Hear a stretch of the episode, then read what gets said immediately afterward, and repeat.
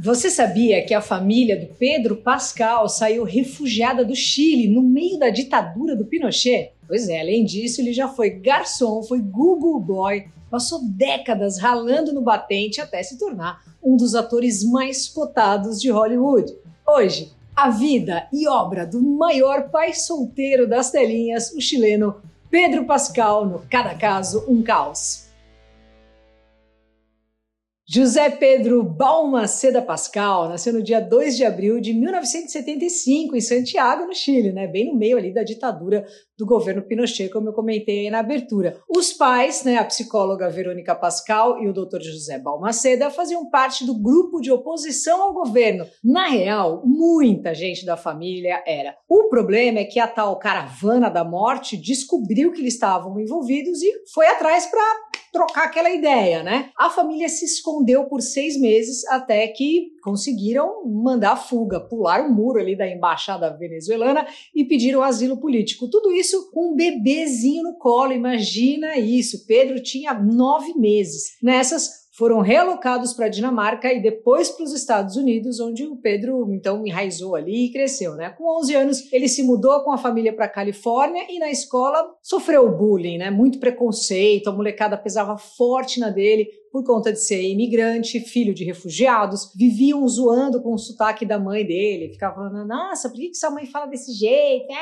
Sabe, essas coisas assim. Apesar de se sentir completamente sozinho, o Pedro descobriu bem cedo um jeito de fugir dessa realidade estranha. E não foi com as dorgas, não, como a gente já viu bastante aqui no Cada Caso Um Caos. Na real, ele era viciado em cinema. O vício vinha de família, né? O pai tinha o costume de levar a família toda pra assistir, né, o filme, e era tipo o rolê, assim, no fim de semana. E quem mais se empolgava era o pequeno Pedro. Era daqueles moleques assim que saíam da sala do cinema imitando os personagens, reproduzia cenas, ele pirava, se empolgava tanto que numa dessas imitações aí ele quebrou o braço em dois lugares. Ele estava fingindo que era apenas o Indiana Jones. Nessa época, ele mandava muito também na natação e chegou até a correr uns campeonatos aí, mas não teve jeito. Largou as piscinas depois que foi picado pelo bichinho do teatro. Ele não queria mais brincar de Indiana Jones, agora ele queria mesmo era interpretar o Indiana. Com a benção da mãe, né? Então começou a estudar teatro em paralelo ali com a escola e em 93 foi para Nova York e meteu um bacharelado em atuação. Foi nessas aí que Pedro Balmaceda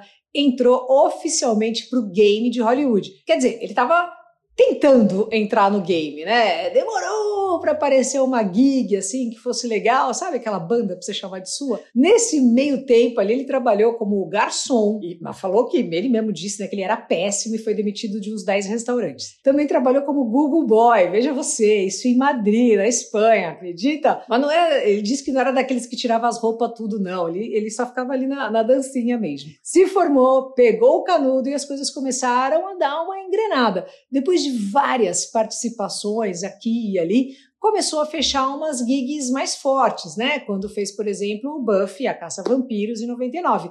Parecia então que finalmente o veneno estava acabando e o sonho ali de criança estava tá ali, tá pertinho, tá chegando mas não foi o caso. Logo depois disso, infelizmente, a mãe dele acabou tirando sua própria vida. Aliás, tem a doutora Jéssica Martani, né, que vai participar hoje aqui do Cada Caso um Caos, tem ela falando sobre suicídio no episódio do Chris Cornell. Bom, foi um baque terrível para o Pedro, né, que era super apegado a ela. Em homenagem à mãe, que, como ele disse, era o amor da sua vida, ele resolveu trocar o seu nome artístico ali, né, que vinha com o sobrenome do pai, e colocou o sobrenome da mãe. E ficou do jeito que a gente conhece até hoje, né? Pedro Pascal. A carreira tomou uma puxada forte ali no freio de mão, né? Ele não só tinha perdido a mãe, como também ficou sem a gente. Voltou então três casinhas para trás aí no jogo da vida e começou a trabalhar só fazendo participações, assim, sabe? Nos Law and Order da vida. Além de umas pecinhas também de teatro, mas bem lá do C, sabe? Foi nessas que ele conheceu e ficou super brother do Oscar Isaac. Chegaram a morar juntos e são amigos até hoje, inclusive. Enfim, o Oscar conta que nessa época eles não tinham tempo, assim, sabe? para correr atrás mesmo do sonho de Hollywood. Ele falou assim: o sonho sonho era conseguir pagar o aluguel. Era isso. Nessas, o Pedro já tinha aceitado meio que a derrota ali, sabe? Já tava, já bateu a mão ali no chão, tava crente que não ia conseguir mais realizar o sonho e começou a orquestrar uns planinhos B ali, assim, sabe? Numas de largar a carreira de ator mesmo e tal. Mas graças aos deuses de Westeros, o Plano A voltou para a mesa em 2013 o seu currículo caiu na mão dos produtores de Game of Thrones da HBO e o jogo virou total, né? O Pedro estava de volta no game e chegou solando de joelho, né? Numa das maiores séries da história da televisão. Ele conta que quando chegou no set e viu a magnitude magnitude de tudo aquilo, ele simplesmente assim não acreditou. O queixo foi no chão. Ele fez o papel, né, daquele que se vai com furo no zóio, lembra? Aubrey Martel? Então, esse papel aí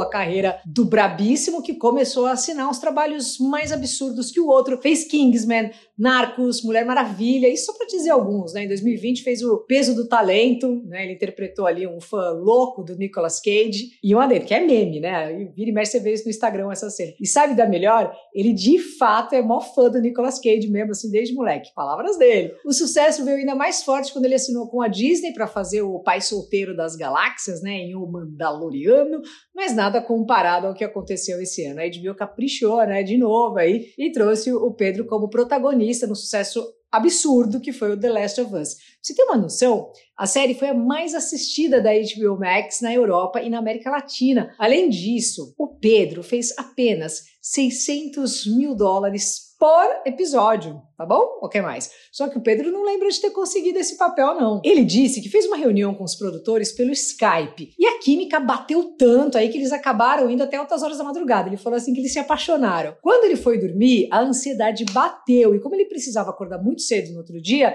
ele, ó, mandou um Zolpidem para mente. Só que nessas ele esqueceu total que tinha conseguido o papel. Ele acordou e aí pensou, pô, eu queria tanto aí pegar essa gig. E só ficou sabendo ali o que aconteceu depois que pegou o celular e viu ali trilhares de mensagens de parabéns. Não é mais segredo para ninguém, né, que o Pedro conseguiu finalmente então alcançar seu sonho de infância. Hoje é um dos atores mais cotados de Hollywood, se não o mais, hein, atualmente. E não é para menos, não. Além de ser um bota de um ator, né? Ele deixa muita gente ali também suando o buço com essa vibe de pai solteiro procura, né? As menininhas, os menininhos, né? Nessa pegada aí de sugar daddy também. Enfim, o legal é que ele abraça mesmo essa brincadeira aí de pai solteiro, aceitando essa alcunha de maior pai da internet mesmo não sendo pai. Ele também fez um sucesso absoluto no Instagram, sempre, né, fazendo umas palhaçadas aí, mas a vida dele na real é bem privada ali. O que a gente sabe é que ele é um monstro sagrado da atuação e nossa sorte é que ele só tá começando. Conta aí pra gente qual trampo do Pascal você mais curte e um brinde ao maior pai solteiro de Hollywood, Pedro Pascal. Para falar sobre, bora ver nossa psiquiatra incrível, a doutora Jéssica Martani, médica com certificação em Nova York, duas pós, é, faixa preta aí nos dodóis mentais. Fala aí, Jess! E aí, pessoal do Cada Caso? Eita, dormir bem virou um artigo de luxo nos dias de hoje, não é? Hoje, em média, 73 milhões de pessoas sofrem com insônia. E o pior é que a maioria delas ou se automedica ou faz uso de álcool para conseguir dormir. E pouquinha gente, em torno só de 5%, é que busca ajuda. Aí lascou, né? Gente, a insônia é algo preocupante. Ela é o alerta que o seu corpo está dando de que algo não está certo. Ela pode ser o primeiro sinal de depressão, ansiedade, transtorno afetivo bipolar e por aí vai. Hoje a gente sabe que a insônia ela é capaz de aumentar em até duas vezes mais a chance da pessoa ter depressão e ansiedade. Para a gente definir insônia, é a perturbação do sono que ocorrem até três vezes por semana num período aí de quatro semanas. Se for acima de um mês, a gente já chama de insônia persistente. O tratamento da insônia é complexo, a gente precisa entender qual é a causa, se é de origem psicológica, se é de origem hormonal, respiratória e por aí vai. E não adianta então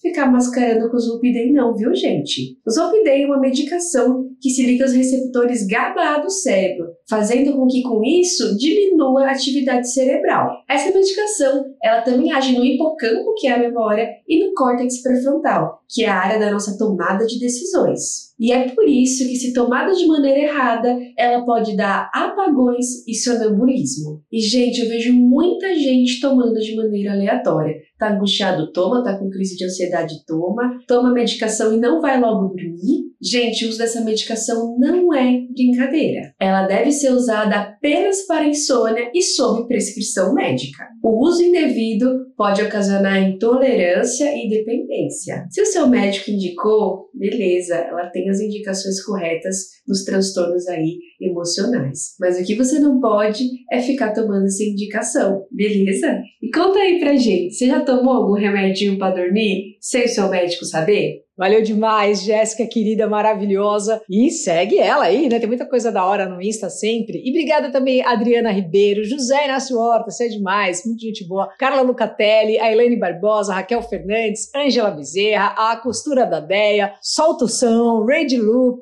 o Júlio César, Tom Miller do YouTube Verdade Mundial e todos vocês que assistem aqui o Cada Caso um Caos, me segue no Insta também, Luca89FM. Quinta-feira a gente se vê de novo por aqui. Valeu e até lá!